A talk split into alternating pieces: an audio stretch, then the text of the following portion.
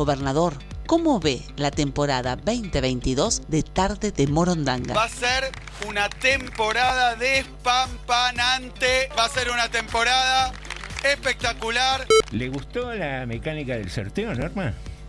La veo sintiendo. Si quiere decirme un sí, me encantaría, porque también es radio, ¿no?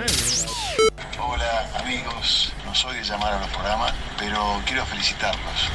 Quiero felicitarlos realmente porque prestigia a la radio municipal, por los análisis que hacen, por lo divertido. Muchas gracias, no creo ser tan grande. Daniel López nos manda mensaje y se quiero mandar un gran abrazo a ese grupo tan cálido, José Norma y el operador también. Entre todos hacen un programa súper entretenido. Que tiene que ver también con una concepción de este programa. Eh, no sé, existe la revista Forbes, creo que se llama, que te habla del ranking mundial, de quiénes son los más ricos. Y nunca existió una publicación de que haga un ranking mundial de quiénes son los más generosos los más solidarios, eh, la gente que más ayuda. No hay mucho ranking de eso. No sé si eso no garpa, no vende, pero tenemos que ser nosotros mismos quienes vayamos eh, modificando las estructuras de pensamiento y empezar a mirar nuestra vida y nuestra realidad de otra manera. Gra nos dice, se nota cuando se ama hacer radio y cuando son otros los intereses. Bueno. Buenas tardes, Morondangos. Quería agradecerles por haber hecho mejores las tardes de los vecinos de General Rodríguez. Yo creo que 2022 va a ser el año de tarde de Morondanga. Bueno, muchas gracias, Lucio. Imposible para mí. Nada imposible, que Venimos, venimos a revolucionar el mundo desde tarde de Morondanga. Mire que las revoluciones terminan mal a veces. Así comienza Tarde de Morondanga T, D, M. T, D, M. T, D, M. Tarde de Morondanga. Sumario. Sumario. T, D, M. En Tardes de Morondanga. Sumario. Sumario. Anda avisándole a todos. Hoy no te lo podés perder. Manda un WhatsApp al 237 4100 895. Esto pasó hoy en Rodríguez. Hoy hablamos de lo que todos quieren saber. Sumario en Tardes de Morondanga.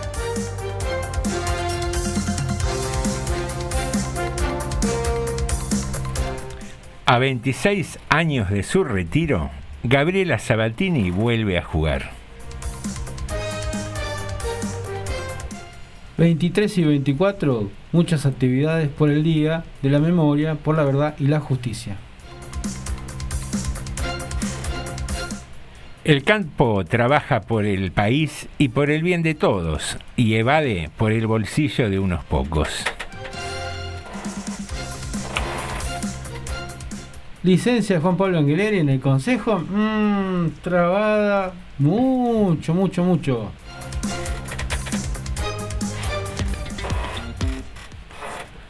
Muy, pero muy buenas tardes, bienvenidos y bienvenidas a una nueva emisión de Tarde de Morondanga, el programa que mm, hace que nos encontremos cada tarde a las 6 aquí en FM 89.5 de lunes a jueves eh, no diría religiosamente, casi paganamente, le quedaría mejor, ¿no?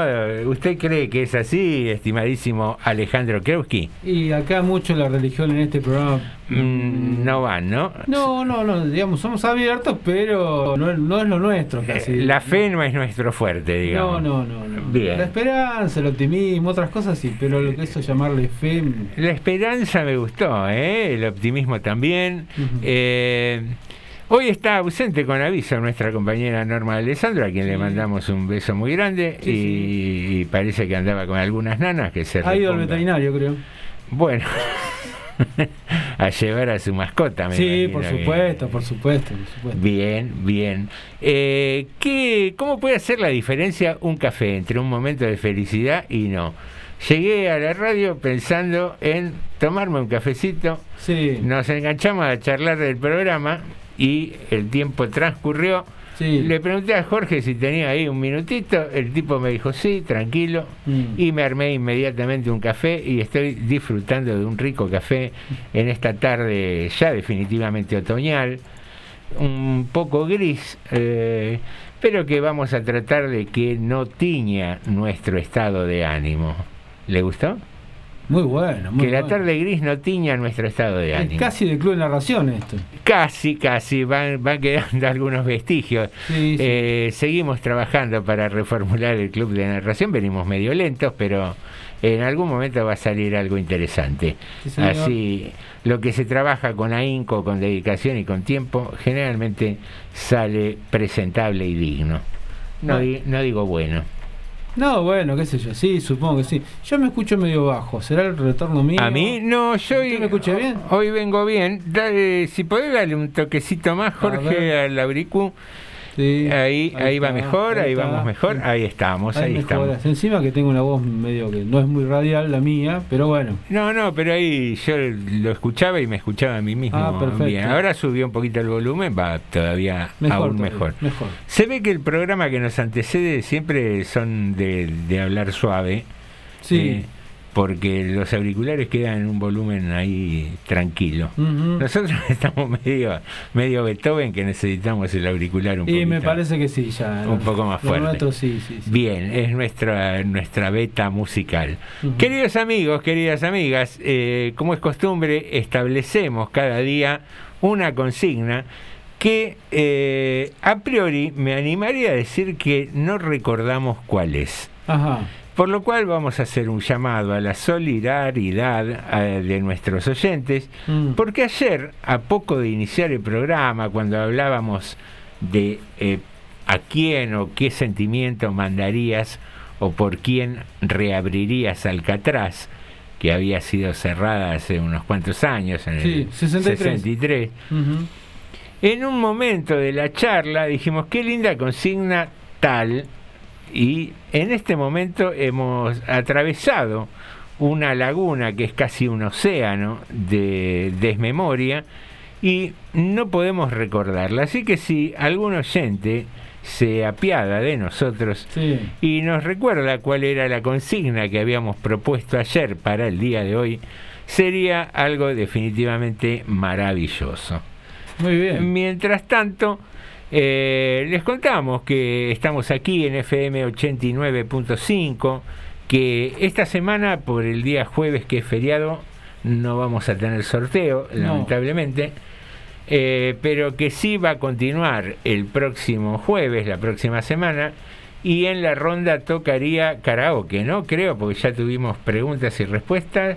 Ah, no, karaoke tuvimos, claro. toca chiste. Sí, sí, sí, sí. Así que anda, tenés tiempo de una semanita y un poquito más también de ir buscando algún buen chiste para contarlo, para mandarlo grabado. Perdón, ¿no tocaría pregunta y respuesta de vuelta? No, ¿no? No, usted se, bueno, lo, lo dejo en sus manos porque usted que lleva el control, me imagino. No, si yo no me acuerdo ni la Claro, consigna, sí, sí, estamos en problema, creo que. Eh, a ver, esperemos.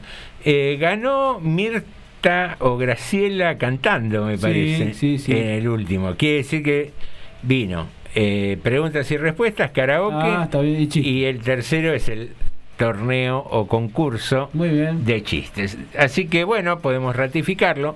Tenés ocho días para ir buscando un buen chiste. La metodología es la de siempre. Podés llamar eh, a nuestro número de línea y contarlo al aire el chiste o mandarnos un mensajito al WhatsApp diciendo comuníquense conmigo, quiero contar el chiste o grabarlo en un audio de WhatsApp Sí.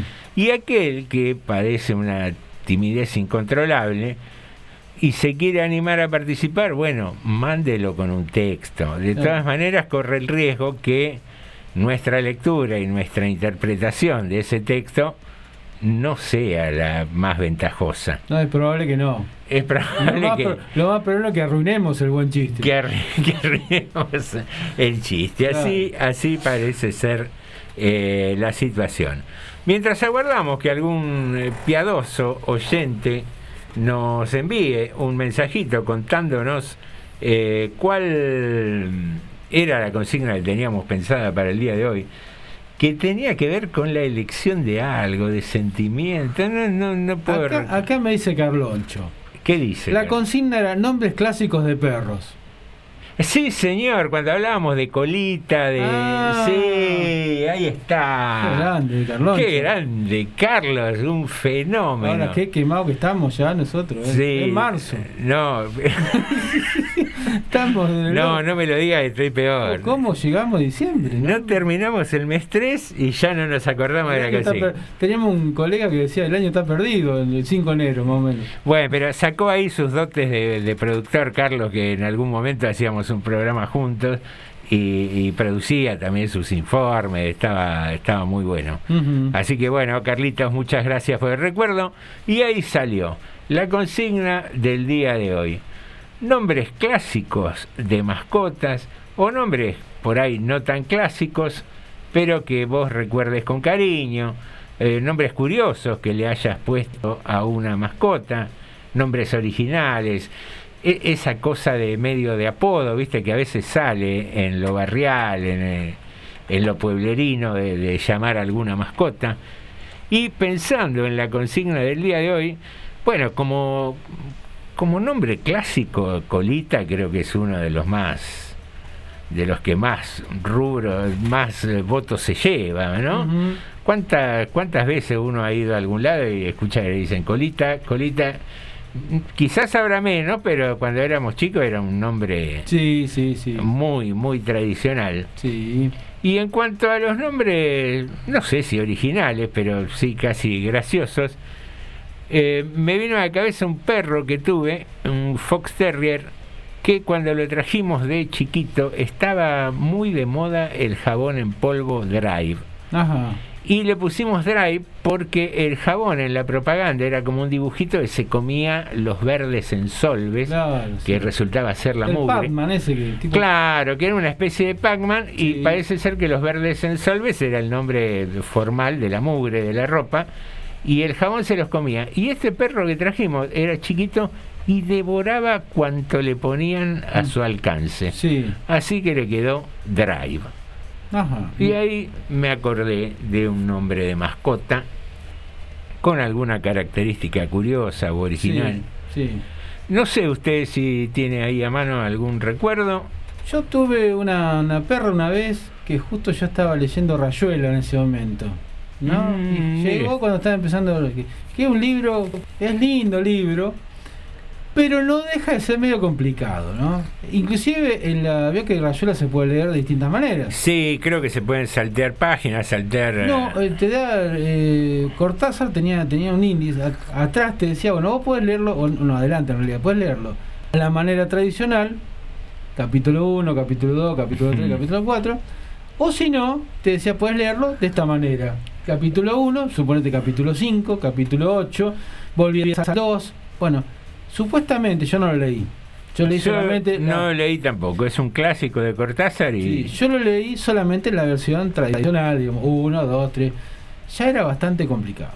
Para leerlo así, no me quiero imaginar Sal- otras. Pero por ahí salteando era más simple. Capaz que era simple. Igual el lenguaje de Cortázar, los términos, que yo, Sí. era medio.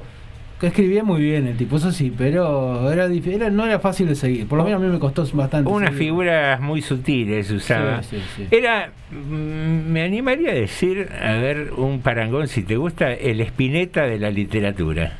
Podría ser, sí, podría ser, sí, sí, sí. ¿no? Sí, Así sí, que tenía ese, ese toque de cosa medio complicada, Sí, sí, eh, sí, eh, muy elaborada. Sí. Pero bueno. Claro. Y bueno, y la protagonista de ese libro era una mujer que se llamaba, que le decían Maga. La Maga. Y bueno, yo la perra, a mi perra en ese momento le puse Maga. Bien, Sí, bien. sí. Después he tenido otro, otro. La última que tuve, pues ya ahora en este momento no tengo, que yo la consideré como mía también, porque yo no, no, no es que la llevaba, sino mis chicos la, llevo- la llevaron a casa, pero después la terminé como adoptando yo para todo. eh, que era quizá una de las perras que más quise yo, que se llama Blanqui. Un nombre muy sencillo, muy. muy Bueno, muy eh. Blanquita, Negrita también Claro, son. Blanqui, Blanqui. Era Blanqui con K, inclusive era. La chica. Ah, puesto- muy, muy. La chica chiquitita le habían puesto Blanqui con K. Vaya a saber por qué motivo, pero bueno, ahí estaba. Le habían puesto el nombre. Mira, me hiciste acordar ahora un nombre literario, eh, hubo unas vacaciones que estábamos, apareció un perro un día de una tormenta terrible y habíamos alquilado un- una casa que tenía un pequeño porche de entrada con reja Sí. y apareció en el medio del diluvio un perro todo empapado, qué sé yo, y nada, lo metimos, después lo terminamos trayendo para acá, para casa. Y me acuerdo que en ese momento había leído que Borges tenía un gato que se llamaba Beppo.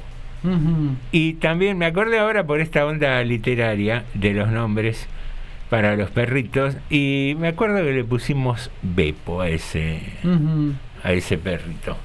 Y vos, que estás ahí del otro lado, compartiendo esta tarde con nosotros, ¿qué onda con los nombres de mascotas? ¿Te acordás de alguno curioso, alguno original? ¿Te acordás de algunos clásicos?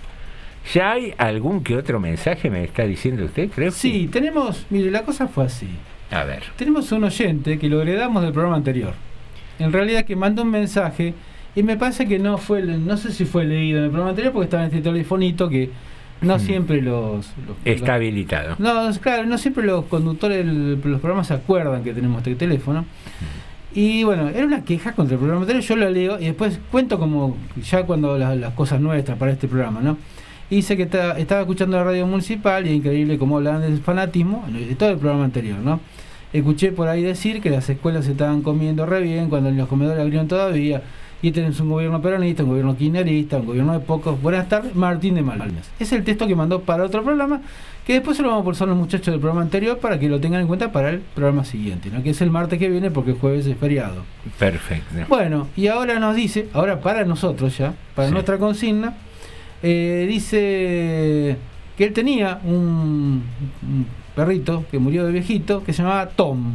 Nos está diciendo Martín de Malvinas. Tom, Tom, como Tom y Jerry. algo así, algo así Bien. sería. Así que esto son lo que, la, digamos, está respondiendo a la consigna del Bueno, bienvenido Martín de Malvinas, eh, así como oyente heredado, Heredado. podríamos, Sí, sí, sí.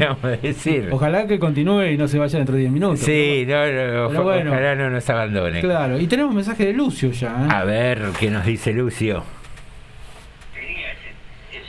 Tardes, morondangos. Yo lo leí de grande, Rayuela.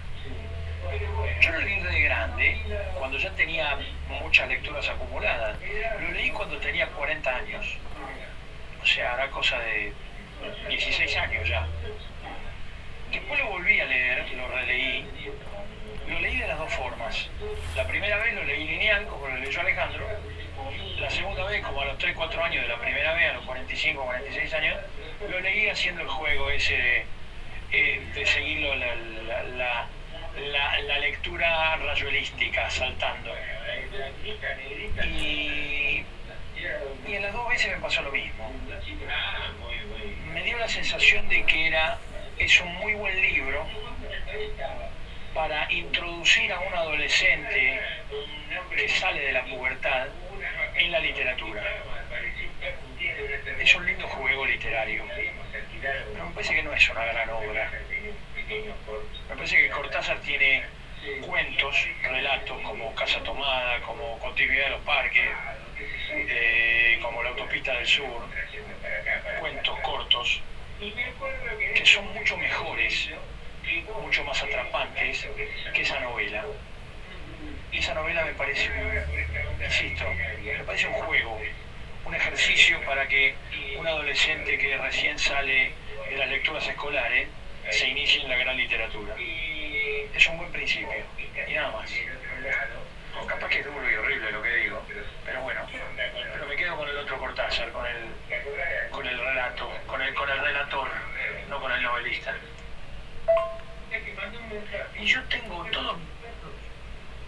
todos mis perros en este momento, hay solamente dos que tienen nombre de nombre clásico. Uno que se llama Oso y nada más. Todos mis otros perros, todos mis otros perros, uno se llama Bartolo, otro se llama Horacio, otro se llama Daniel, otro se llama Onur. Una perra se llama Rosaura. Y nada más, esos son mis perros de este momento. Ah, y, y Peine. Peine. Esos son mis perros actuales. No, no sé si son nombres comunes. Tuve en su momento una- un perro que se llamaba Colita, que ese sí es clásico. Muy bien. Muy bien, van llegando los mensajes. Sí, oso es un clásico también, ¿no? Generalmente a los perros grandes se les ponía oso. Y bueno, y ahí contó un colita. ¿Qué onda esa también de ponerle nombre de personas, ¿no? A los perros. Sí, sí, sí, sí. Sí. Yo tuve, eh, tengo en realidad, en la actualidad, una pareja de Border Collie que en un momento tuvieron cría y el, el macho, el papá, digamos, se llamaba Baco. Ajá. Se llama Baco, mejor dicho, y, Sí.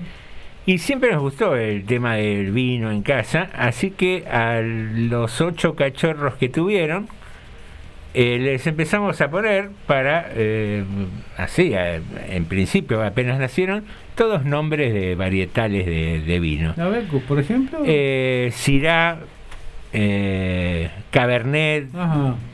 Malbec, todo, todo- todas las variedades, y nos quedamos con uno que ya habíamos casi agotado todas las variedades y le pusimos blend y quedó. Y quedó, quedó en casa. Así que Sí. ho- hoy tenemos a Baco, a Blend y a Lupe, que es la mamá, que eh, no tiene un nombre vitivinícola, por decirlo de Bueno, algún López modo. se llama la última, la perra que hay en la casa de mis hijas, donde yo vivía hasta hace un tiempo, que la que quedó es Lupe. Mira vos. Sí, sí, sí, sí. sí. Bien, ¿eh? Bastante, bastante molesta, por otro lado. Te diré.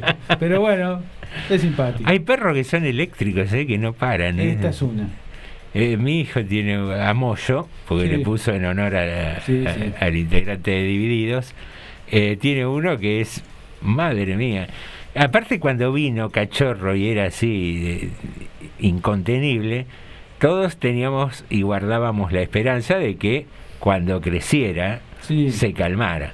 Hoy tiene como 5 o 6 años y sigue caminando por las paredes, corriendo, un enloquecido. Esta se calmó un poco cuando tuvo cría. Ah, Un poco. Pero quedó la cría ahora. Uh, y hered- heredó sus genes. Todo eso. Todo eso.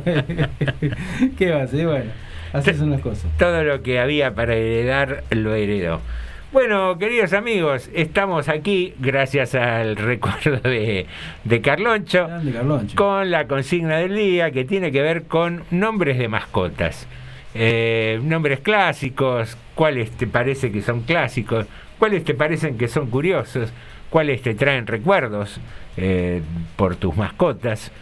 Y lo que no salió hasta ahora, nombres de gatos. Nadie llamó Claro, sí. Para decir, tengo un gato que se llama de tal manera.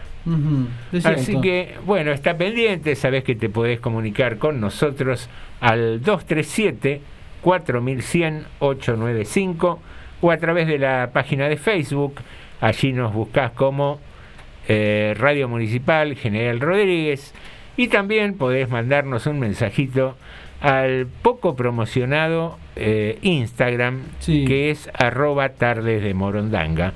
Allí también nos puedes enviar un mensaje directo. Y si se te corta Facebook, Sí. sabe bien que está creciendo, gracias a Dios y gracias a la vida que me ha dado tanto, la audiencia a través de Ujú. esa plataforma de eh, radios desde las más conocidas y populares y comerciales hasta radios como estas que tratan de, de meterle buena onda sin tener el signo pesos como objetivo. Allí entras a la página que te dije, radios-argentinas.org.ar y en el buscador pones Radio Municipal General Rodríguez y a partir de ahí nos podés sintonizar y todos dan testimonio de que se escucha genial, que no se corta para nada. Así que, aparte de la frecuencia de la 89.5, tenés esa alternativa.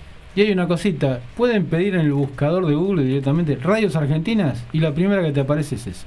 Ni tenés que acordarte el punto or, ni nada. Ah, bárbaro. Ni el guion. Radios Argentinas en el buscador y te aparece. Bien, buena prueba, realizada y acreditada. Y si aparte de Radios Argentinas, del Facebook, de la frecuencia, tenías que hacer algo y se te pasó el programa, vas a la plataforma de Spotify y buscas Tarde de Morondanga y allí tenés todos los programas que ya hemos emitido hasta el día de ayer, por ejemplo, Claro. que ya está subido a la plataforma y podés disfrutarlo en el horario en que te venga más cómodo, por ahí cuando estás viajando, cuando tenés un ratito, cuando te estás yendo a la mañana para el laburo temprano y no tenés mucho para escuchar o te agobian con noticias trágicas de política, tipo 5 o 6 de la mañana, que ya te empiezan a castigar, ahí te pones Spotify y escuchás Tarde de Morondanga. Acá nos dice Carloncho, nombres de gatos. Hace un tiempo la onda eran los apellidos. Por ejemplo, Gutiérrez. Mirá vos, Mirá, el gato Gutiérrez. Ah, mira, no, no teníamos esa. Está buena, ¿eh? Sí. Me gusta, me gusta apellidos. Así como Lucio mandó nombres Sí. para algunos de sus perros, un apellido está bueno. ¿eh? Eh, por ahí algún apellido más complicado, ¿no? Estaría difícil para llamarlo. Claro, sí, sí. Por ejemplo, el goleador del del 9, no me acuerdo qué equipo, de Polaco, por ejemplo. Una cosa así. por ejemplo. Una cosa complicada. Claro, sí, algo así. Queridos amigos, casi pisando las 18.30, 18.28 para ser más exactos, eh, tiempo de empezar con algo de música, así que quedamos en manos de nuestro operador Jorge. Y si esto fuera un reto, te reto a que vayamos pa' mi cama y nos comamos a beso, a beso. Nos encontramos en la playa y tomamos alcohol, un poquito de alcohol. Ando con la mía, otra el tequila y abajo del sol. Te reto a que después de acá lo maten en secreto. Y si esto fuera un reto,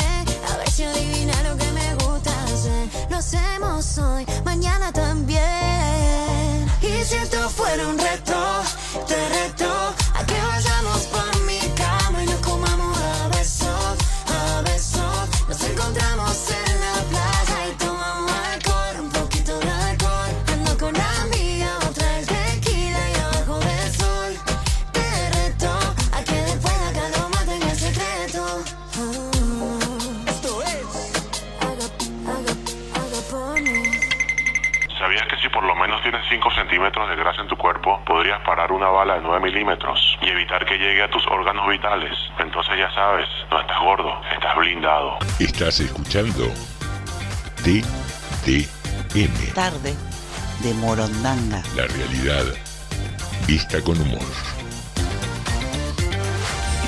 Duerme, duerme, negrito. En que tu mamá está en el campo, negrito. Duerme, duerme, movila. Y que tu mamá está en el campo, movila. Te va a traer codornices para ti. Te va a traer carne de cerdo para ti. Te va a traer rica fruta para ti. Te va a traer muchas cosas para ti. Si el negro no se duerme, viene el diablo blanco y ¡zas! Le come la patita, chica puma, chica puma, a puma, chica puma.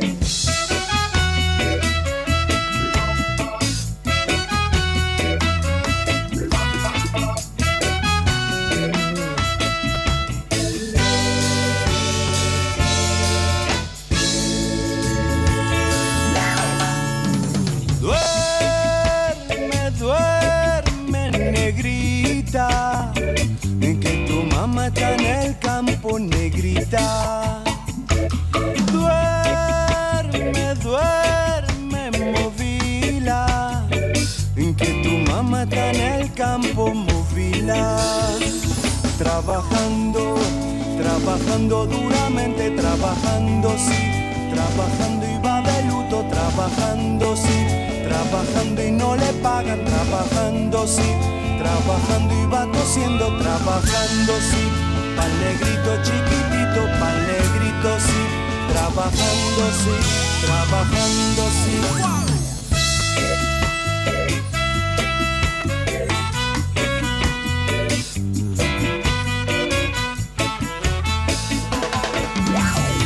Te va a traer codornices para ti. Te va a traer carne de cerdo para ti. Te va a traer rica fruta para ti. Te va a traer muchas cosas para ti. Y si el negro no se duerme, viene el diablo blanco y ¡zas! Le come la patita, chica pumba, chica pumba, a pumba, chica pumba. Duerme, duerme, negrita.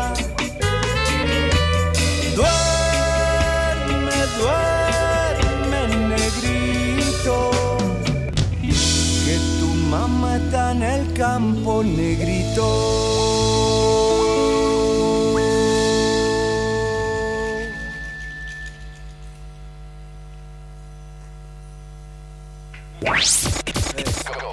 Estás escuchando TDM. Tarde de Morondanga. Segundo bloque de tarde de Morondanga a las 18 y 34. Y este es un bloque que se caracteriza por tener eh, muy buenas noticias. Va, no sé si son buenas o malas. Son noticias, son Son noticias. noticias, no, le, no le metamos calificativo que la arruinamos. ¿Para qué? ¿Para qué? Bueno, noticia a nivel local, hoy hubo bastante movimiento en la mañana acá en la municipalidad porque... Porque hubo un terremoto. No, no, por suerte no, por favor, mire. Hemos Lo único que nos falta. Hemos tenido el Fondo Monetario, hemos tenido la pandemia, lluvia fuerte, que afloja. Ola de calor. Ola de cua- no, cal- los calores más altos en no sé cuántos años. No sé quién decide todo esto, pero por favor que nos dé un descanso. digamos. No sé, qué sé yo. No sé ¿Qui- si- ¿Quieren ganar la elección? ¿Quieren gestionar? Toma, ahí tenés. No, pero está bien, pero digamos, si es una cuestión religiosa que avisen y qué sé yo, ve- veremos. Pero bueno, no sé, qué sé yo, aflojen un poco. No, pobre, de- más allá, qué sé yo, de los signos políticos que hayan ganado en distintos distritos, digo, qué, qué drapia. Va a arrancar Nos tocó, nos tocó. dos años casi completos de pandemia. A ver, gobernar siempre es difícil. Gobernar siempre, siempre es difícil, no importa el signo político. Siempre es complicado, siempre es muy difícil. Es el que se desgasta, es el Esa- que... Exacto, digamos, eso no es que no, y, no. Y aparte cuando vos subís sabés que va a ser difícil. Ahora, también un respiro podríamos tener, qué sé yo. Yo, y yo te lo comparo, esto, trata cortito esto. Los cuatro años anteriores, no hubo una lluvia de- como la que tuvimos nosotros en estos años, no hubo pandemia, no tuvieron el calor que nosotros tuvimos, volvió el frío con nosotros. Es una cosa como que trajimos los, las siete plagas, más o menos todos. digamos. Bueno, Putin estaba tranquilo. en la guerra de Putin, pero ¿qué les pasó? digamos? Bueno, la cuestión es este, si hay que, que hay impacto con alguien, que avisen, ¿viste? Como- Claro, claro. Hay que traer el retrato de Dorian Gray, qué sé yo, no sé, no sabemos todavía cómo es. Bueno, la- hablando hablando en serio ahora, bueno, hoy hubo mucha actividad a la, a la mañana en la municipalidad, porque primero salió un contingente de este programa Mar para Todas, que tiene que ver con, hablamos la otra vez, con personas con, que han sufrido violencia de género y también con personas del colectivo LGTB, ¿no? que han ido a Mar del Plata por unos días y van con, por lógica tiene que ir funcionarios y gente a acompañar. No es cuestión de largar un contingente de 20 y pico, 30 personas solo, No, no, porque el municipio es responsable. Y, y entre ese contingente fueron dos, dos concejales. Bueno, son poquitos días, eh, tampoco es que van a estar muchos días, ahora que está fresco, tampoco fuera de temporada, eh, a Chapalmadal. Digamos, vi algún comentario de, algún, alguna persona opositora diciendo, ah, van a pasear. No van a pasear. Las personas, las personas sí, los, la gente del, del colectivo LGTB, digamos, las, las víctimas de violencia de género, sí, ellas sí están paseando. Los otros no están paseando, están viendo que en este grupo no haya problema, que no falte nada. Imagínense que eh, alguno tiene que estar las 24 horas despierto por las dudas. Hay que irse rotando. Y entre otros los que pudieron ir fueron, fueron algún concejal también. Qué, Alguna- qué difícil es la chicana política, ¿eh? Sí, Eh, sí. Ponele, armás este plan de viaje, mandás a 20 personas, hay un contratiempo y te dicen, eh, largaron a 20 personas solas, las dejaron abandonadas. Van un par de funcionarios o concejales Claro, o directores, lo que fuera. Uy, ya se fueron de vacaciones. Sí, fue así. ¿Qué, qué, qué tenés que Sí. hacer? Y hay que hacer lo que hay que hacer. Y bancársela. Es, es eso. Pero, digamos, esta fue la chicana, la, la- digamos, la parte negativa, chiquitita. Sí, sí. Pero bueno, fueron 25 o 30 personas a pasarla bien, que se la merecen, gente que ha sufrido bastante, por distintos motivos, como mucha gente más seguramente se lo merece, ¿no? Pero bueno, se pudo llevar a esta Eh. gente esta vez, ¿no? Bueno, así que van a estar varios días, salieron hoy tempranito.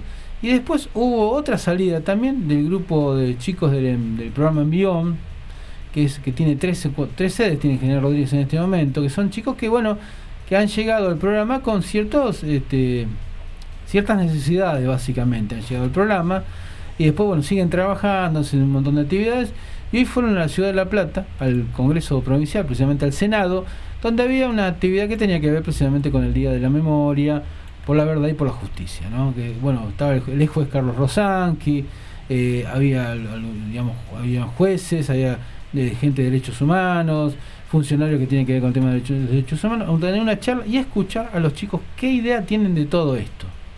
Mm. Digamos, sobre todo era más eso, qué idea tenían los chicos que iban, que iban a, a La Plata a este encuentro, que fueron de distintos lugares, entre ellos General Rodríguez, para ver qué saben qué les parece este tema del 24 de marzo. ¿no? Así que bueno, eso fue alguna actividad que arrancó hoy tempranito. Y ahí, bueno, hoy es 22, pero mañana, mañana empiezan toda un- una serie de actividades que tienen que ver precisamente también con el 24 de marzo, entre ellos en la imposición en una escuela de, del barrio Agua de Oro, el nombre de una desaparecida, Irma Mimi Tardivo.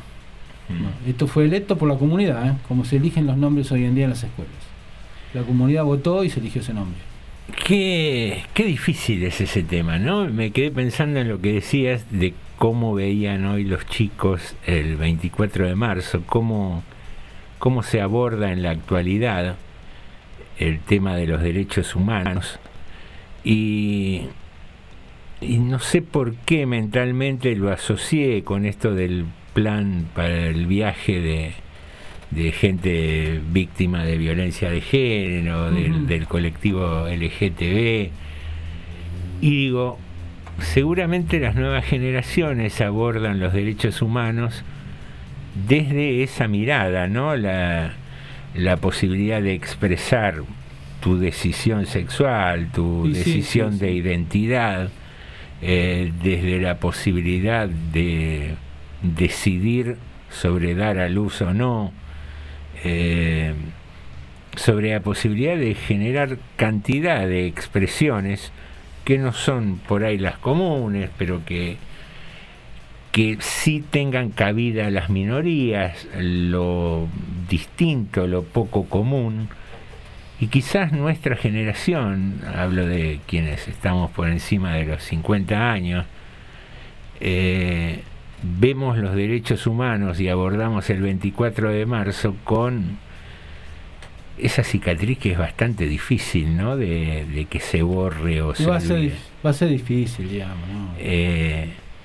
porque Porque cada, cada tanto nos vuelven a echar sal también. ¿no? es que no es menor Mm. que alguien no pueda decidir de su elección sexual, eh, no es menor que alguien padezca violencia dentro de su hogar, pero mm, no quiero con esto minimizarlo ni, ni tampoco generar una comparación, simplemente estoy diciendo cómo se viven tiempos en que vos salías a la calle siendo adolescente Mm. y hoy con- hoy seguramente te podrán decir tené cuidado, no te quedes tarde porque están afanando mucho, que esto, que lo otro, o tené cuidado con lo que tomás en un boliche, Sí, sí, eh, si salís con gente que conocés, no conocés. Antes tus viejos te decían lleva el documento. Lleva el documento porque te paraban en la calle y no tenías documento y por ahí te metían en cana y no le avisaban a nadie. Eh, eso por lo bajo, para arrancar, ¿no? Y después había una manga de energúmenos que habían tomado el poder y decidían sobre la vida y la muerte de aquellos que ellos consideraban que no, no coincidían con su pensamiento, Que se autotitularon la Reserva Moral de la República y que agarraban gente, la torturaban, la subían a un avión, la tiraban en el medio del río, agarraban a chicas adolescentes, las violaban, quedaban embarazadas en cautiverio y le robaban los chicos. Eh, digamos, fue un momento tan, tan oscuro de nuestra historia Sí, sí. que es vergonzoso que tipos como López Murphy todavía con cierto dejo tangencial lo reivindiquen, ¿no? Ujú, Sí, sí, sí, sí. Eh. Bueno, pero no, hay, hay un sector social que, que hace rato venimos escuchando estas palabras de Dolina, ¿no? Que hace un, un tiempo, quizás por una cuestión de corrección política, pensaba lo mismo, pero se la callaba, o, la- o eran, Mm. o eran menos los que salían, ¿no? Con estos temas. Y ahora han pegado otra vez un saltito, como, que se anima más a decir, está bien lo que pasó. Sí, y aparte a veces eh, yo creo, creo, quiero pensar mm, con un poco de esperanza, que es lo que vos decís eh, que tenemos, más que fe, que a veces esos memes que circulan en las redes sociales, en los que aparece bueno, no, no vamos a utilizar un adjetivo, vamos a decir simplemente Videla, eh, y con una inscripción de dame dos semanas o déjamelo dos horas y qué sé Sí, yo, sí, sí, y que alegremente se reproducen, Mm. yo creo que se reproducen por desconocimiento y por ignorancia de lo que efectivamente hizo el asesino de Videla. Eh, a veces, mm, no sé, nadie se tomaría en joda o en chiste cuestiones sobre el nazismo, el holocausto. Y, y por ahí nosotros cometemos el error de no respetar nuestra propia tragedia. Sí. Eh, por eso digo, a veces es tan difícil y tan distinto la manera en que se abordan los derechos humanos. En parte gracias a Dios, gracias a la democracia, que chicos de 30 y pico de años para abajo no hayan vivido jamás eso que le tocó vivir a otros, ¿no? Seguro. Eh, y que las nuevas luchas sean estas, eh, las que mencionábamos recién.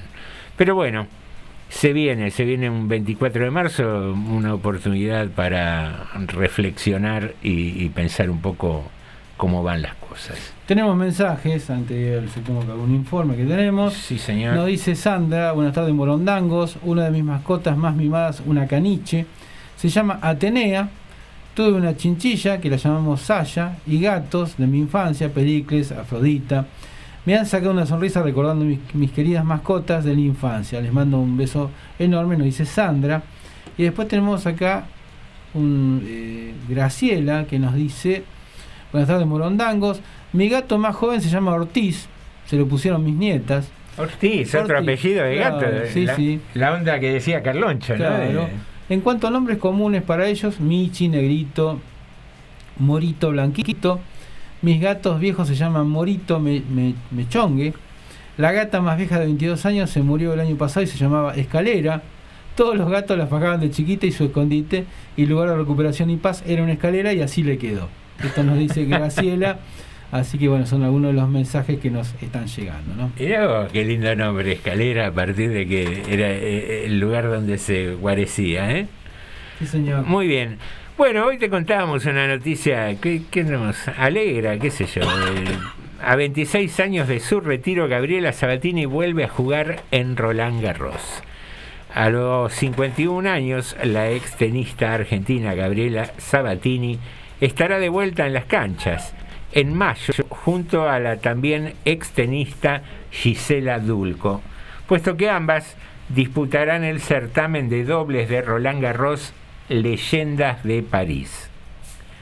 En un tuit de Gabriela Sabatini agradece diciendo quiero agradecer la invitación de Roland Garros de participar en el torneo Leyendas de París 2022. Será muy especial volver a jugar en un lugar tan lleno de hermosos recuerdos junto a Gisela, a quien admiro, respeto y quiero mucho. Nos vemos el 31 de mayo hasta el 5 de junio en París. Eh, como te decíamos, Gabriela Sabatini en su cuenta personal. La medallista de plata de los Juegos Olímpicos de Seúl 88 eh, le dejó un nuevo mensaje a su compañera de equipo donde acompañando un emoji sonriendo le avisó ahora a entrenar Gise Dulco. Sabatini de 51 años, quien se retiró en el año 1996, fue cinco veces semifinalista de singles en Roland Garros y tres eh, ocasiones llegó a la final de dobles en pareja junto a Steffi Graf, otra de sus rivales clásicas en, en singles, ¿no? Mira, y llegaban juntas a las finales en dobles. Por su parte, Gisela Dulco, quien supo ser número uno del ranking en 2010, posteó en su cuenta oficial de Instagram su alegría de compartir la actividad junto a Sabatini. Eh, expresó, siempre te admiré y esto es un sueño hecho realidad. La oriunda de Tigre, que obtuvo un total de 17 títulos en su carrera, comentó su alegría por regresar a la capital francesa. Volver a París después de 10 años y jugar nuevamente ahí hace que mi corazón estalle de alegría. Eh, Dulco, de 37 años y alejada de la actividad desde el 2012, fue número uno en dobles en 2010 y en el Abierto de Francia hizo dos veces octavos en singles y en tres oportunidades alcanzó los cuartos de final en el cuadro de dobles. Las publicaciones de ambas, quienes vienen entrenando en los últimos meses, fueron rápidamente celebradas por otros extenistas y leyendas como Juan Pico Mónaco, Daniel Orsanic y Alex Corretja. Eh, de las ex leonas Luciana Aymar, Magdalena Isega y el polista Adolfo Cambiaso celebraron el retorno de Gaby Sabatini. Una, una tenista que se retiró y se mantuvo con un perfil muy bajo, ¿no? Sí, sí, Eh, sí, sí. Ella siempre igual tuvo un perfil medio bajón, ¿eh? digamos, Sí. que era medio tímida. Había algunas cosas que Por ahí eran más extrovertidos y figuraban más los padres que, que ella muchas sí, veces, sí, ¿no? es cierto eso. Ella no era, sí, aparte uno notaba que inclusive con los medios no, e- no estaba muy cómoda tampoco. No. Bueno, su personalidad era así, ¿no? Digamos, ¿no? De, este, más lo visual y el tenis que, que en realidad que el- los medios o el espectáculo. Pero ¿Cómo, bueno. cómo sucede, no? Muchas veces que tenistas destacados son Mm. gente que no, no, no es extrovertida, que no le gustan los medios. Estaba pensando, no solo en Sabatini, Messi es otro ejemplo, ¿no? También un tipo que me parece que con los medios, con la formalidad de, de la promoción, de los contratos y demás, los cumple porque evidentemente hay una maquinaria Sí, sí. infernal de dinero atrás, pero... eh, y con Sabatini sí, tengo recuerdos mucho de declaraciones por ahí de los padres, hecho el hermano, después se hizo actor en un momento, a partir de la celebridad que le dio ser el hermano de Sabatini. Sí, pero ella, yo a veces creo que los deportistas, sobre todo cuando son de ese nivel, que tienen tanto que ver con su imagen pública, con la publicidad, y es, es peligroso a veces ponerse tanto en las declaraciones, porque es un juego muy fino que hay que hacer a veces. Con- si vos querés que determinadas marcas te auspicien, Sí. entonces, digamos, siempre mejor la sonrisa de la cara y decir alguna cosa formal Neutra, claro, que no afecte a nadie. Que no afecte mucho a nadie, que meterse a opinar de, qué sé yo, no sé, tipo Maradona, que hablaba de cualquier cosa. Sí. Y, y también a veces decía cualquier barbaridad también, y bueno. Pero bueno, cuando uno aspira, me parece que es eh, lo de Messi, que es, ya, yo creo que Messi ya está entrando en una. Empezó la cuesta abajo, hace un tiempito ya. Y, pero bueno, mientras tanto ha facturado, en sobre todo en publicidad, digamos, ¿no? Y es, es eso, no hablar poco. Una hablar- declaración controvertida acaba de hacer. ¿Por ¿eh? Empezó la cuesta abajo de Messi. Sí, pero se nota hace varios años ya de esto. No, no tengo que ser futbolista ni deportista deportivo. Jorge, que calculo que Jorge debe opinar más o menos lo mismo.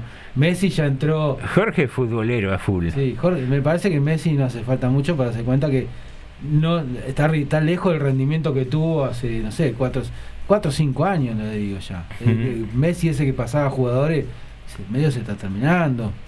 Que está que quedó el estratega, el- pero me parece que ya. y, bueno, ¿Habrá quedado el último chispazo para darnos un mundial? Ojalá, pero bueno, él, es, el, el físico también, la edad que tiene.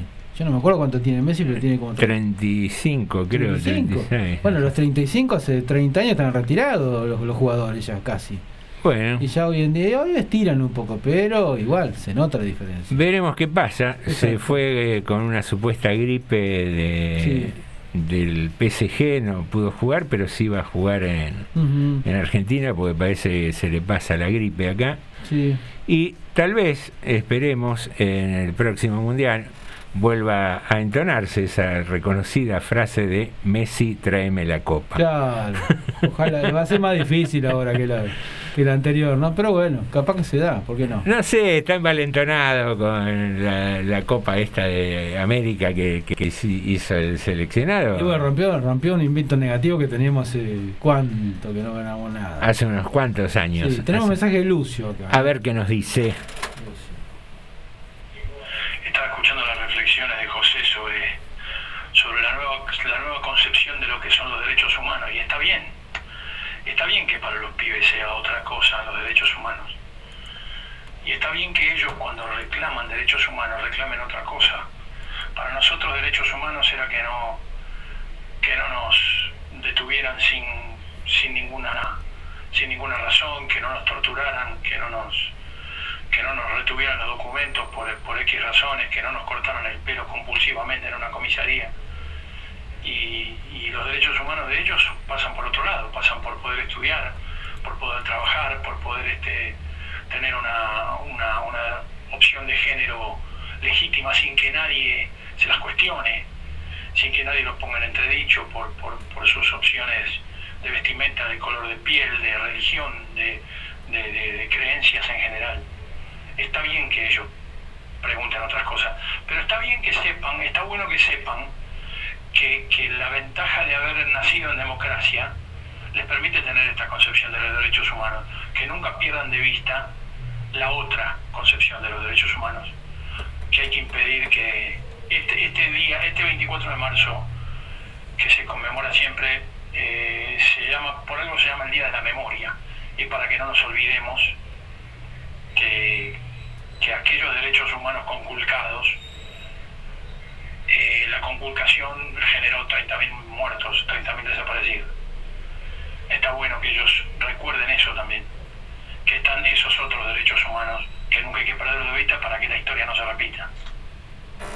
Muy bien. Muy bien, Lucio, gracias, gracias por el aporte siempre lúcido y, y que nos enriquece cada una de estas tardes, aquí en Tarde de Morondanga.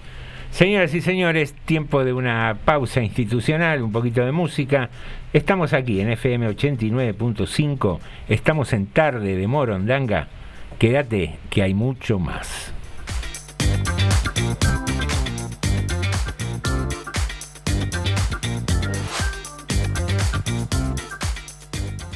Sintonizanos bien. Engánchate con nosotros. Ni se te ocurra moverte.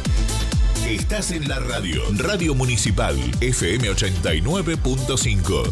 Quédate. Para los 360 kilómetros cuadrados de nuestro partido, transmite Radio Municipal 89.5, la radio pública de todos los y las rodriguenses.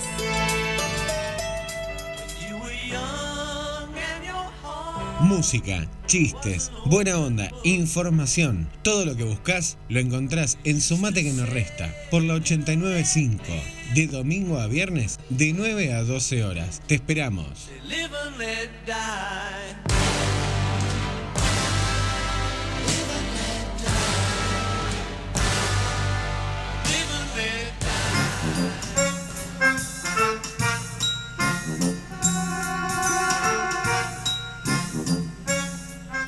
Todos los martes a las 10 de la noche, vos y yo hacemos recreo nocturno por la FM 89.5 Radio Municipal. No te olvides. Vos y yo, Osvaldo y Bounet, tenemos una cita todos los martes a las 10 de la noche. No me falles.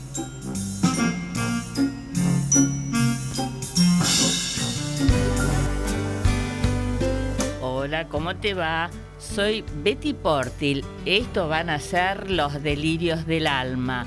Delirios del alma que vas a empezar a escuchar los días jueves de 15 a 16 horas. No te lo pierdas. Es preciso decir. Enigmas, misterios sin resolver, ovnis, fenómenos paranormales, hechos extraños, alienígenas ancestrales y muchos temas más. ¿Qué opina la ciencia? Todos los miércoles a las 21 horas por Radio Municipal de General Rodríguez, FM 89.5. Enigmas, un programa de otro mundo. Al tope de tu vida, al ritmo de tus emociones. Radio Municipal, tu mejor elección. Más que una radio, una amiga.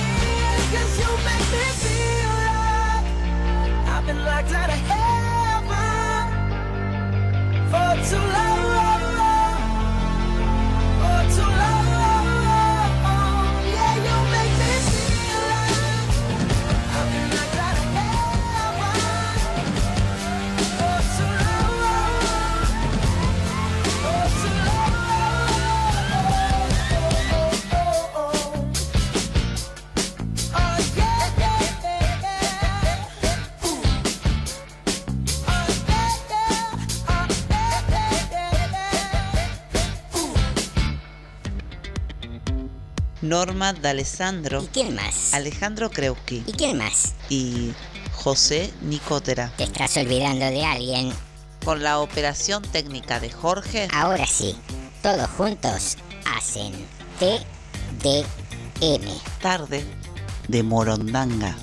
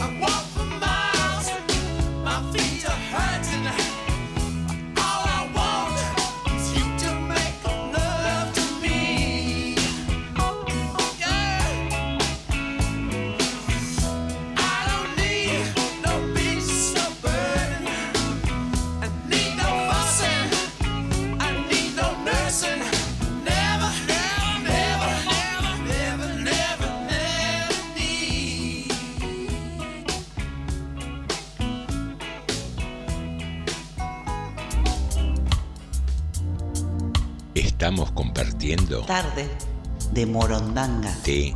TDM.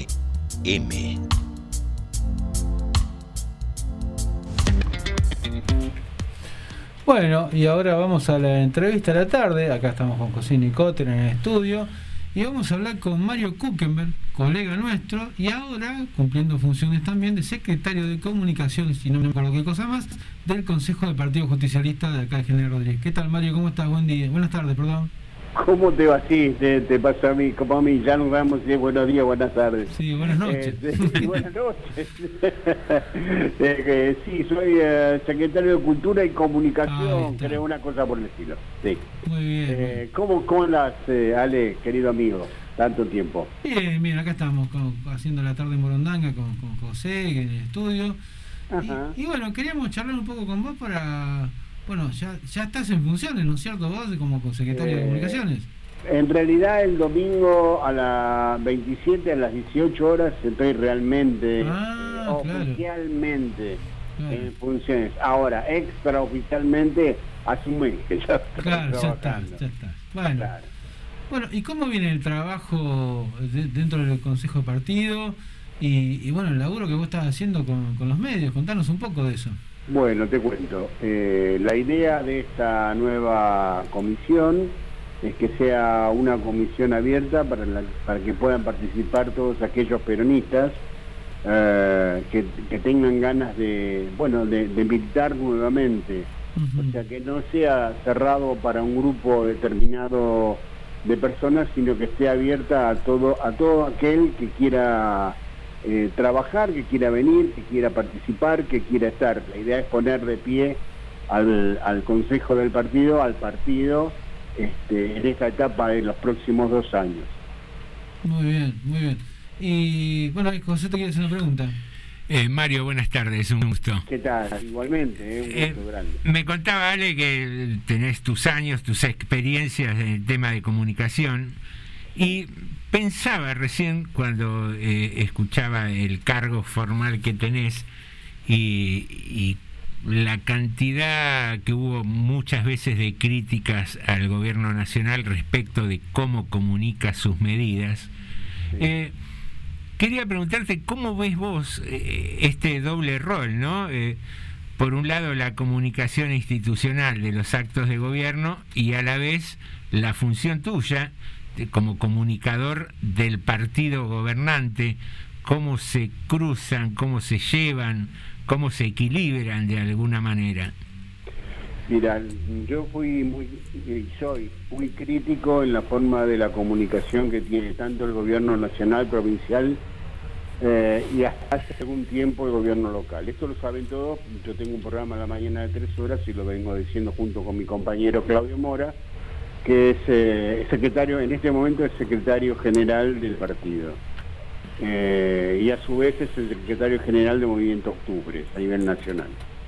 Eh, para, para nosotros uno de los grandes problemas que tuvo el peronismo en la última elección fue que no supo, no pudo, o no sé cómo llamarlo, en la primera parte, digo, fundamentalmente, comunicar todo lo que se hizo. O sea, la prensa en general, mucha de ellas, eh, bueno, que tiene un acercamiento muy fuerte hacia la derecha, hacia eh, el círculo rojo famoso, ¿te acordás? De, de Macri, y bueno, y mucho que no nos quieren a nosotros. Y entonces, bueno, eh, todos los días era un, un bombardeo constante con respecto a las cosas que se hacían generalmente no eran realidades. Fíjate que a nivel local, si vos querés, eh, hoy, mira, para no ir muy lejos, hoy estaba mirando una, eh, comunicación que hace a través de Facebook el concejal Darío Cubar, donde dice que presentó eh, en el Consejo Deliberante un proyecto para ayudar a este gobierno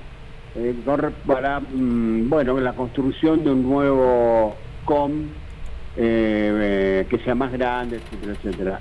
Este proyecto no solo ya fue presentado, no en el Consejo Deliberante, sino a nivel provincia, y donde ya eh, se está por aprobar los fondos eh, para la construcción del nuevo de este nuevo COM.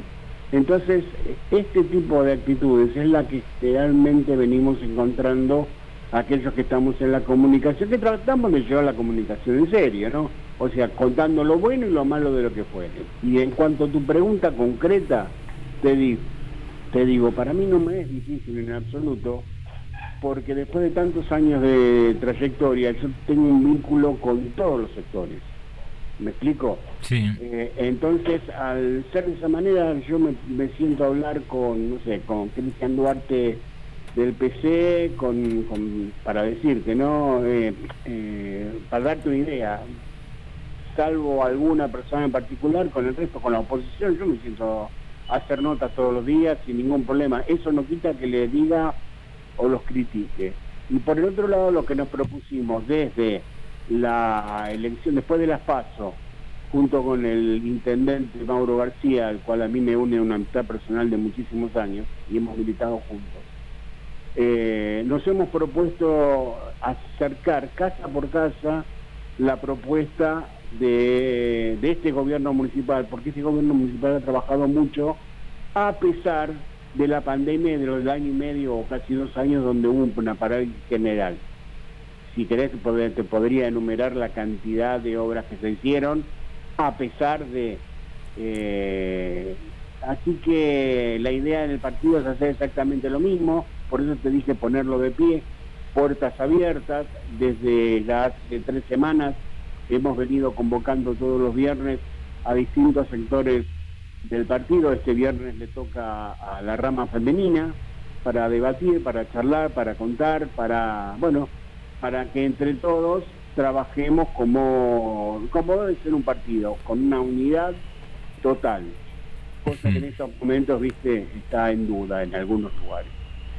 Y, y te hago una consulta más. Eh, el tema de las redes sociales a nivel local, porque vos citabas recién el, el caso de Cuba, donde es hoy en día, eh, el caso de Cuba eh, es uno más entre tantos, Sí, no, no, Ve- tengamos ves que los políticos de, de repente hacen una publicación, se muestran frente a un organismo, se muestran sentados tomando mate con un vecino. Digo, ¿las redes sociales realmente cumplen un rol importante en la comunicación?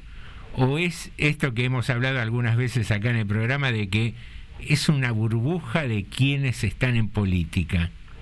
Vos sabés que estoy de acuerdo con lo segundo que vos estás diciendo. Yo lo vengo repitiendo desde hace mucho tiempo, que el tema de la red social la usan, eh, depende cuál, ¿no?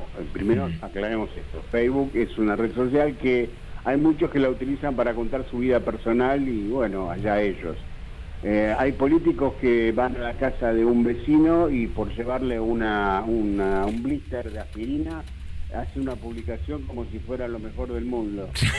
Eh, uno que... Como si hubieran refundado el sistema de salud. Claro.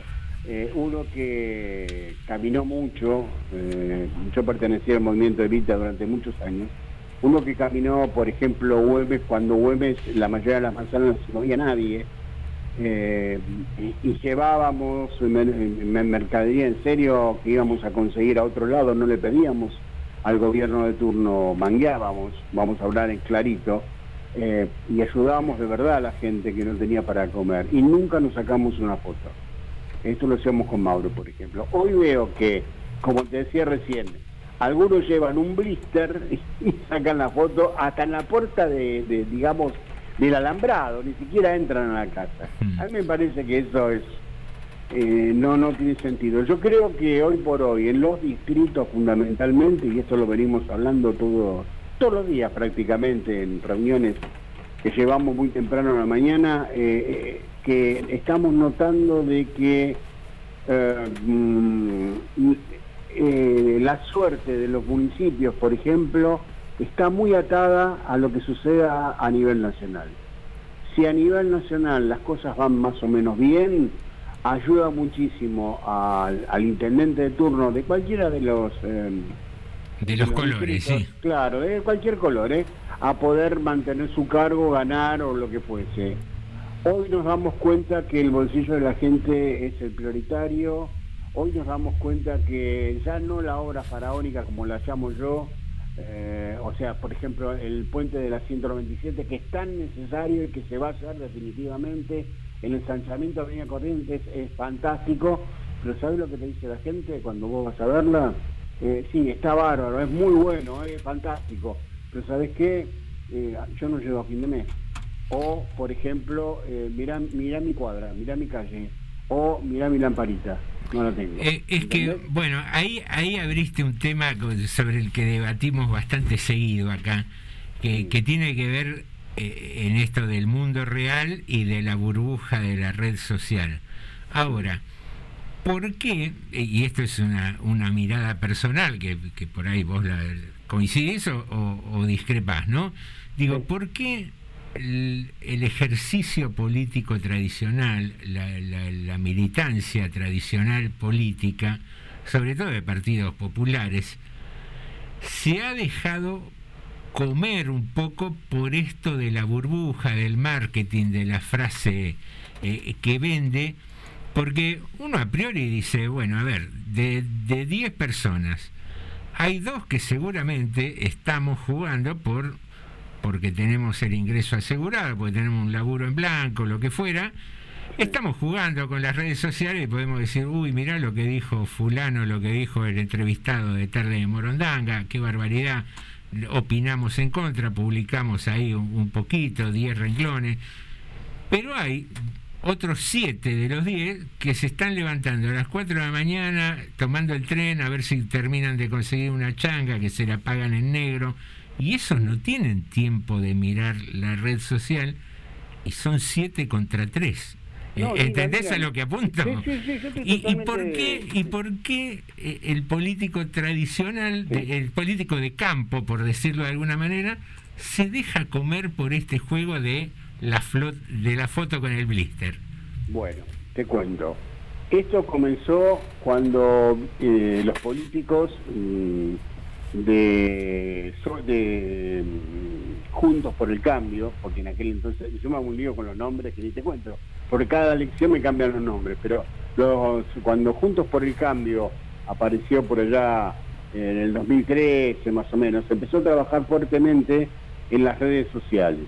¿Por qué? Porque en la ciudad autónoma de Buenos Aires, que ellos ya vienen gobernando desde 2006, 2007, si mi memoria no me está fallando en este momento, ellos siempre trabajaron sobre esa base. Y siempre les dio un excelente resultado, de hecho siguen gobernando.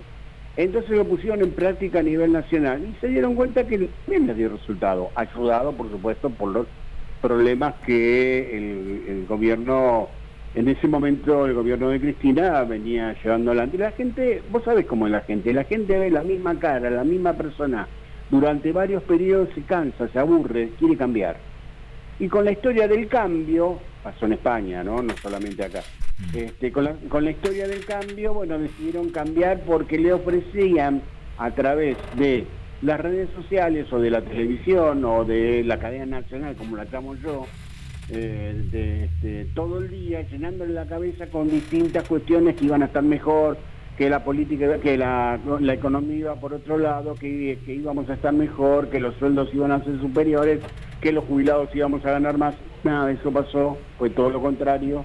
Nos metieron en un berenjenal de 100 años, porque no nos olvidemos que tenemos deuda por 100 años, y además nos metieron en otro berenjenal que habíamos terminado, medianamente terminado también, eh, que era el tema del, del eh, el tema del Club de París, que prácticamente lo, ya estaba negociado también, y lo que hicieron fue mm, apurarse a terminar con los buitres porque son los que lo bancaron a para llegar. Esto lo sabe vos, lo sé yo, creo que todos los que los periodistas más o menos conocemos la historia.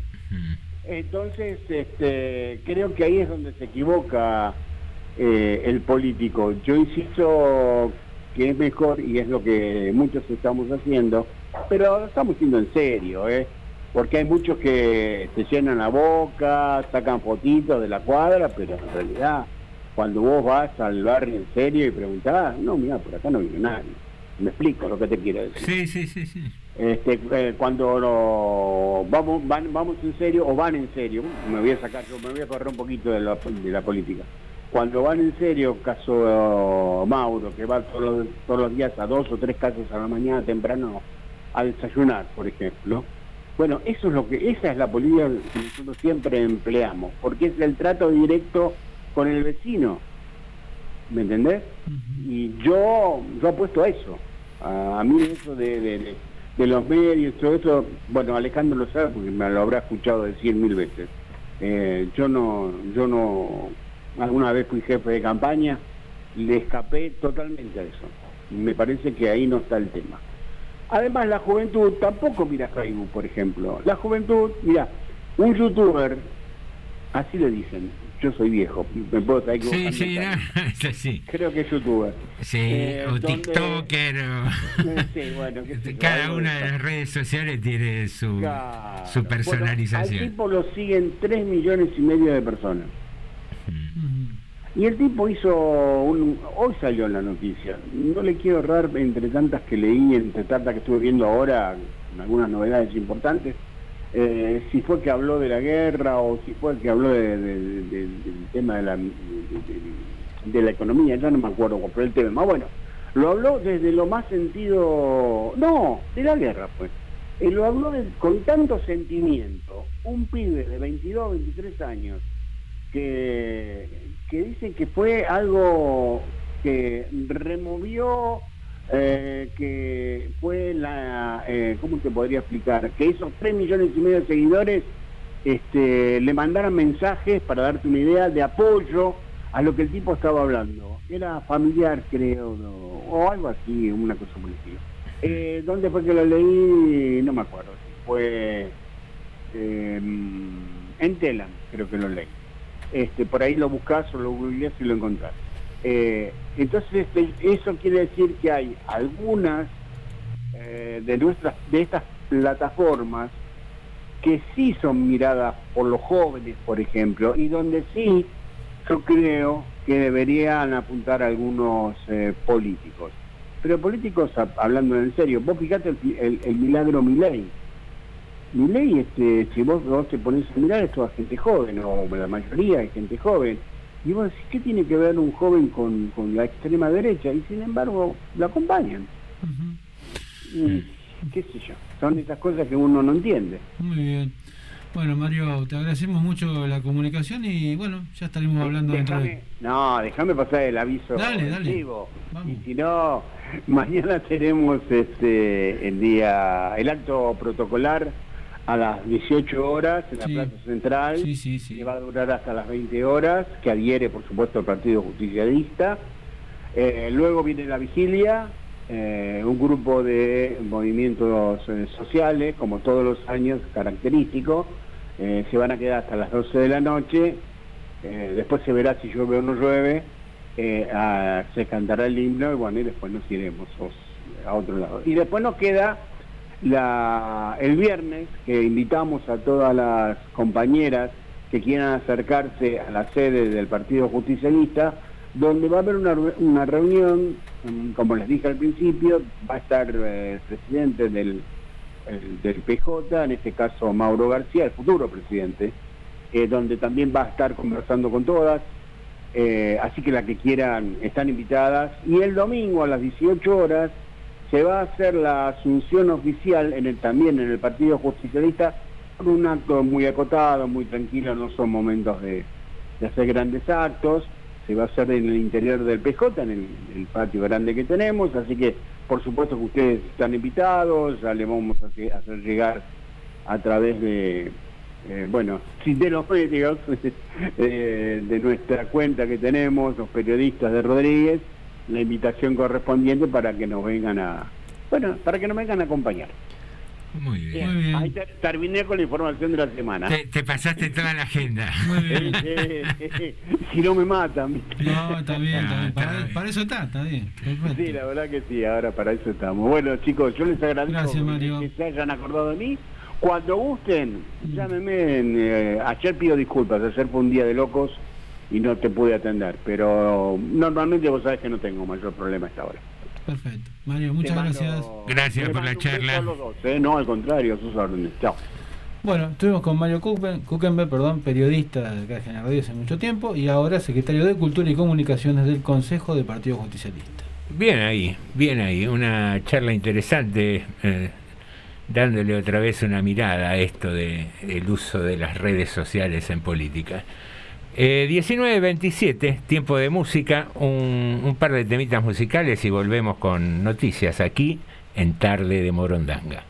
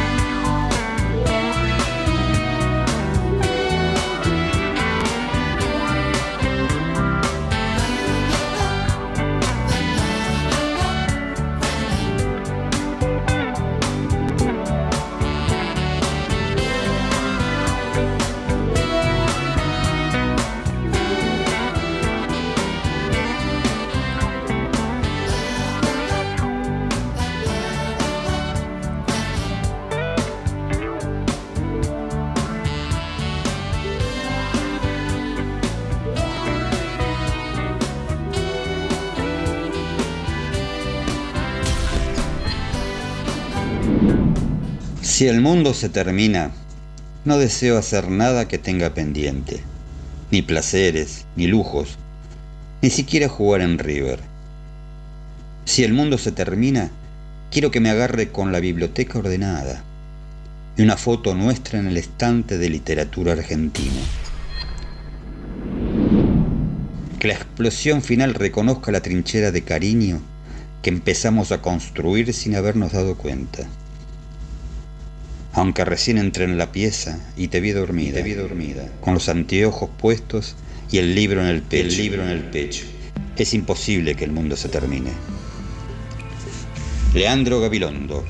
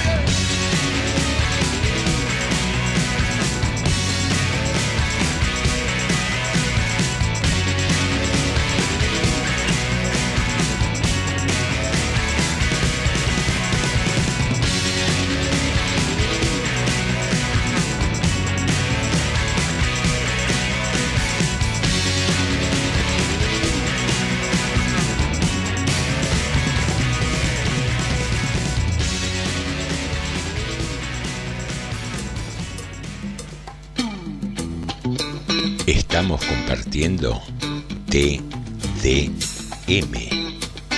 Tarde de Morondanga.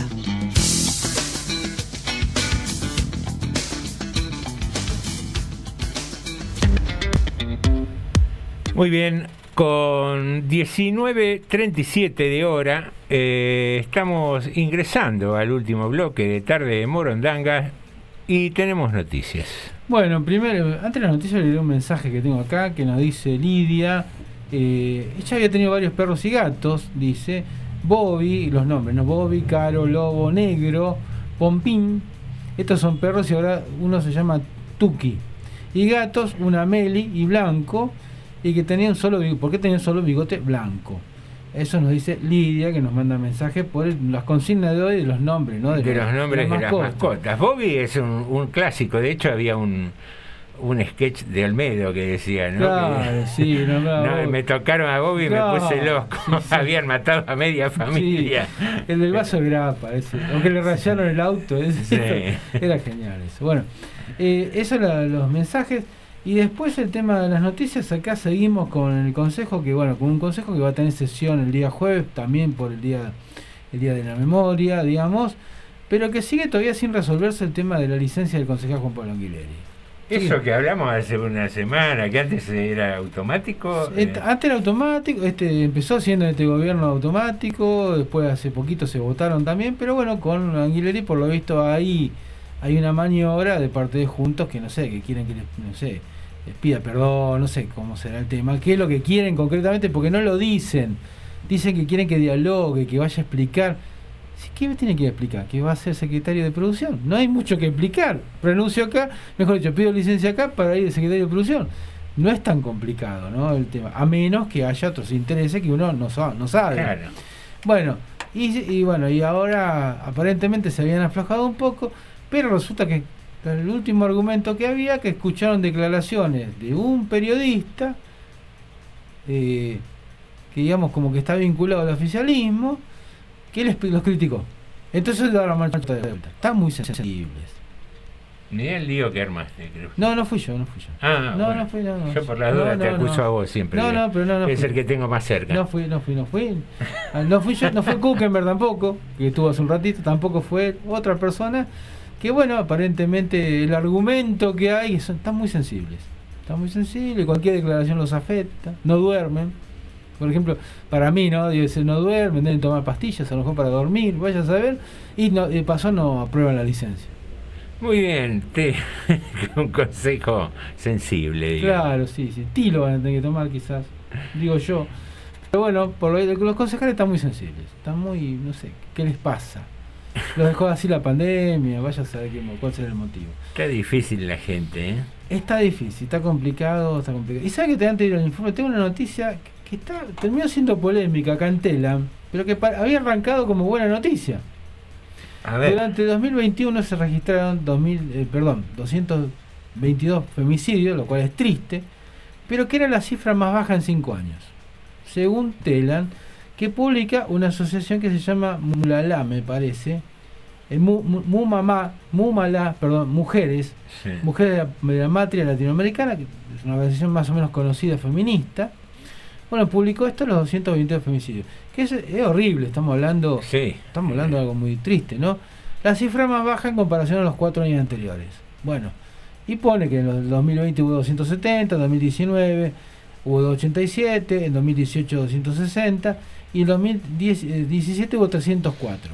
Bueno, sería una buena noticia, pese a las 222 personas fallecidas, sigamos haciendo lo mismo. Sí. Pero bueno, resulta que hay otra organización que se llama la Asociación Civil La Casa del Encuentro, que también es una organización conocida aquí contra la violencia de género, que dice que estos números no son reales, en realidad. Ninguna de las dos organizaciones son estatales, estamos hablando. ¿eh? Sí, sí, Ninguna. son ONG. Son ONG que inclusive ellos dicen que en el 2021 hubo un aumento de casos, 305.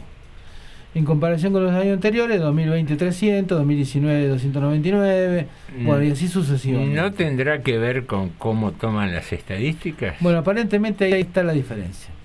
Está la diferencia porque algunos algunos toman el tema de el, el femicidio, El eh, transfemicidio, el, por ejemplo. el directo aparte, el ocurrido, no sé si, no sé cómo, de- de- después.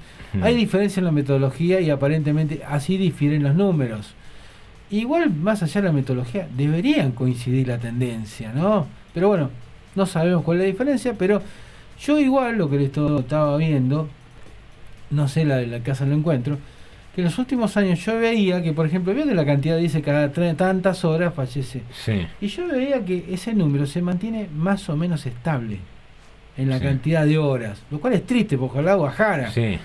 Pero eso, digamos, aumenta la población y la cantidad se mantiene más o menos estable.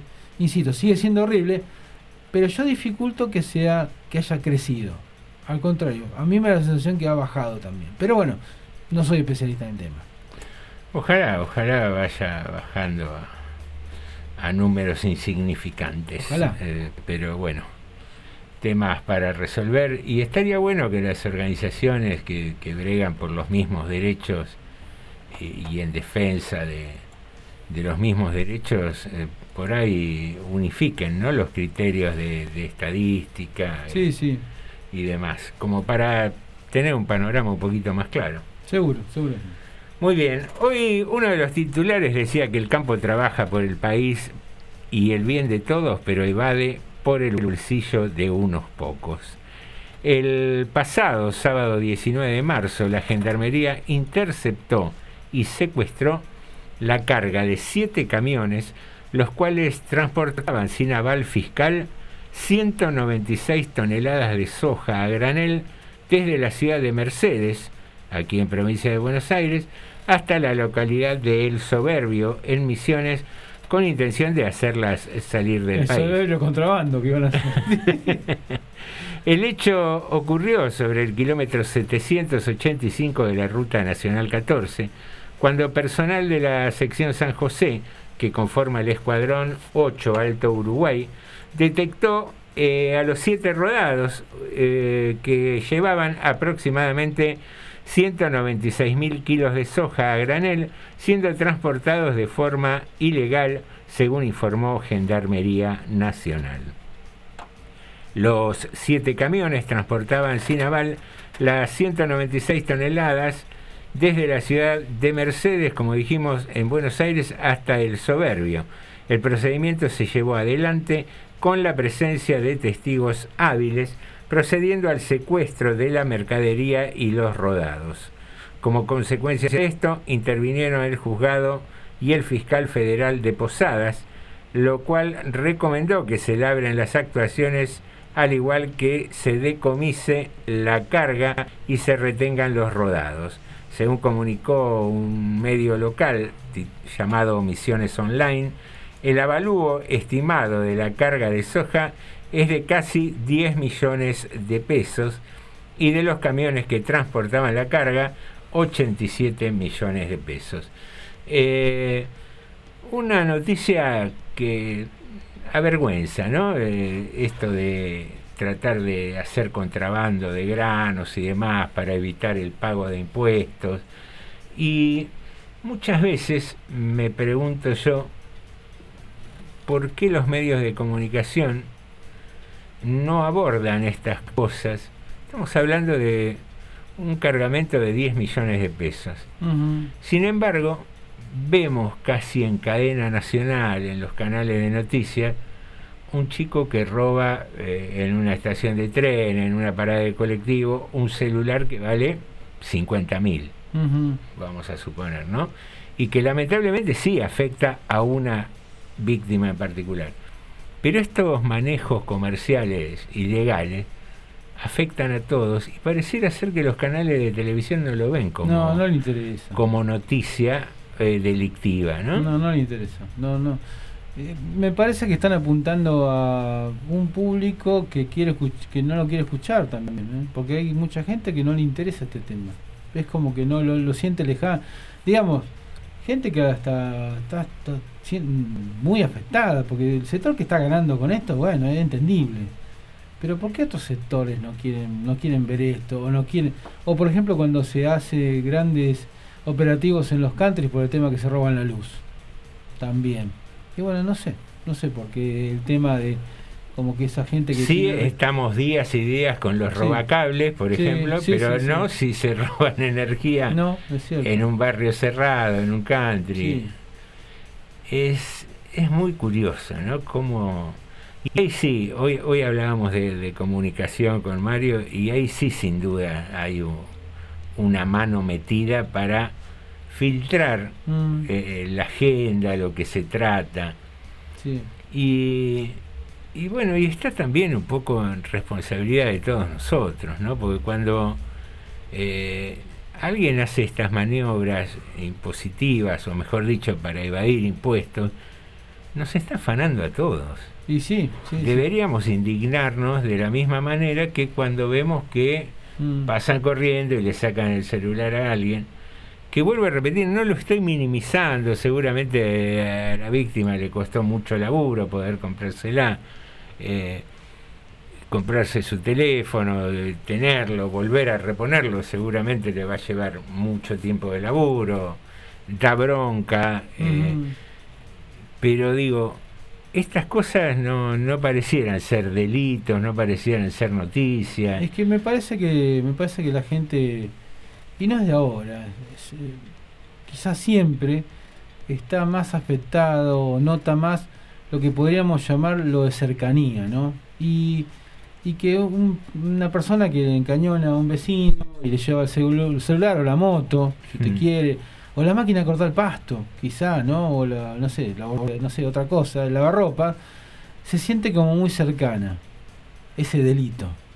Porque quizá uno conoce gente que le está pasando seguramente, o que le ha pasado. Sí, o piensa en la inmediatez de que le puede pasar a uno, ¿no? En cambio, esto otro lo ve como una cosa, bueno, los ricos robaron siempre. Quizá también lo tiene por ese lado. ¿no? Sí. El que tiene plata Maduro hizo así, y esas cosas que hay en la sociedad. Hoy hablábamos hace un rato del tema de lo del trabajo esclavo, que encontraron un montón Sí. de gente trabajando en forma esclava. Tampoco ve indignación por esas cosas. Claro, y, y debería ser, a ver, estamos en cercanía de- de- del tema de la memoria, de los días de los derechos humanos. Digo, eh, lo comentábamos recién fuera de- del aire, hubo un procedimiento de la FIP donde se encontró un montón de gente no registrada, laburando en condiciones casi de, de esclavitud, Claro, sí. que tenían cuatro horas de descanso en el día.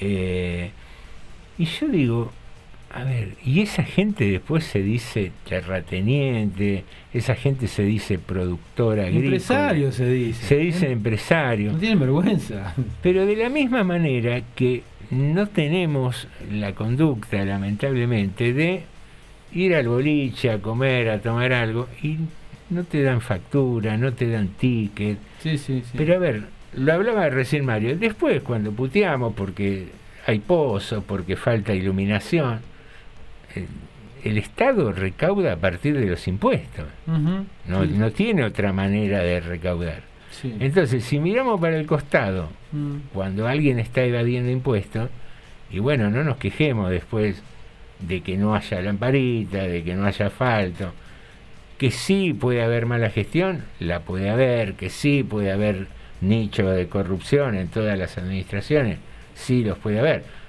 Pero si no partimos de que, de que la conducta razonable colectivamente y socialmente es que cada uno haga su aporte de impuestos, arrancamos mal. Sí, sí. Y sí. Y sí, es así, pero bueno. eh, así somos, ¿no? Un poquito. Temas difíciles. Eh, ¿Quedó algo pendiente, Ale, de noticias? Bueno, tenemos eh, hoy. Sigue, se, se ralentizó un poco la baja, ¿no? Eh, Sigue bajando, Mm. sigue bajando, pero uno ve que, por ejemplo, hace unas semanas bajaban los casos de COVID 50% una semana a la otra.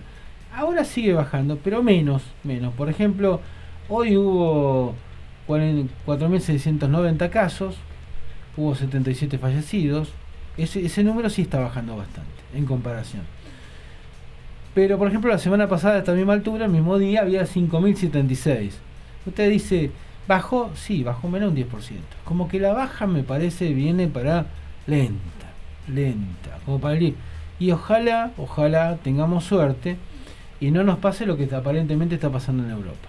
Que en Europa está habiendo rebrotes. Ay, sí, eh, algo escuché En, por en China están confinando una ciudad completa de 9 millones de habitantes. Y el tema es que ahora se viene el frío. Y ¿no? ahora Que- se viene el frío. Que bueno, el debate que se está dando a nivel nacional entre entre Nación y, Cava, y- que. Cava dijo saquemos los barbijos, total no hace falta y qué sé yo. Bueno, veremos ahora, ¿no? Veremos. Sí, yo, es tan- eso también, es tan, tan berreta ese chiquitaje político de, de- de jugar con la salud, jugar con la prevención. de- no, no hace falta más el barbijo, no, no hace falta más esto. Bueno. Y vos después que ves que en la realidad, Mm. el- en el continente donde van adelante nuestro, no, en tiempo, con el tema de la pandemia, vuelve a haber rebrote. Sí, sí, sí. Por eso digo, bueno, es todo un debate que se está dando. Lo que pasa es que se llegó a un punto que. Este, esta es una crítica que se le hacía a la izquierda, ¿no? Habitualmente, que politizaba todo. Y hoy la derecha está haciéndolo exactamente. O peor todavía. Polici- politiza todo. Lo técnico, lo económico, lo social, todo se politiza. Todo y de la peor manera. Las licencias. Las licencias. Se partidiza. de- es más, se partidiza más que politizar. Se partidiza todo, de la peor manera posible. Queridos amigos, nos vamos acercando a un final de otro episodio de Tarde de Morondanga. Eh, mañana va a ser el último programa de la semana porque el jueves eh, Claro, por el feriado. eh, vamos a tomarnos un, un descanso. Eh, reflexionemos, no está mal que reflexionemos. Mañana vamos a hacer algún programita con separadores que tengan que ver con el tema del 24 de marzo. Y pensaba recién en un separador que mm, escuchamos hace un ratito en la voz de Daniel Batalov, un, compañero narrador que ha participado mucho en el club de narración. eh, con un poema de Leandro Gabilondo, y que en uno de los versos decía que se convencía que el mundo no iba a acabarse cuando veía a su amor dormida con un libro en el pecho.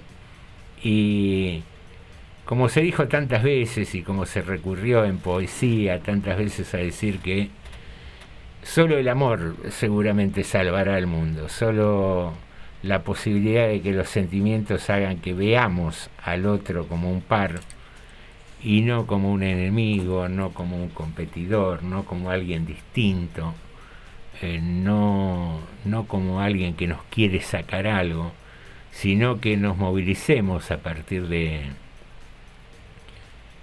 actos solidarios, a partir de empatías, a partir de ver que el otro eh, también le corren sangre por las venas, que el otro también le duele, que el otro también sufre, que el otro también padece y que se lo ve mucho mejor cuando también sonríe, cuando también la pasa bien, cuando tiene un momento de recreación. eh, y dejemos atrás esos preceptos casi vergonzosos, es decir, no, pero pasás por la villa y está lleno de antenas de televisión, o andan con, con celulares. Eh, empecemos a pensar a partir del amor en el otro y creo que por ahí andarían un poquito mejor las cosas. Y para cerrar, encontré, eh, en la tanda empecé a leer un poco sobre Leandro Gabilondo y hay un, un poema muy cortito de seis versos que dice, enamorarse de lo que sea es sonreír por inercia ante la fuerza de las prioridades. Es agarrar un globo terráqueo y sacar un lateral al vacío. Linda imagen, ¿eh? Revolear el globo terráqueo al vacío, Mm, teniendo el respaldo de sentirse enamorado. Muy bien. Queridos amigos, eh, en este caso Alejandro y José te decimos hasta, mañana. Norma D'Alessandro, Alejandro Kreuski y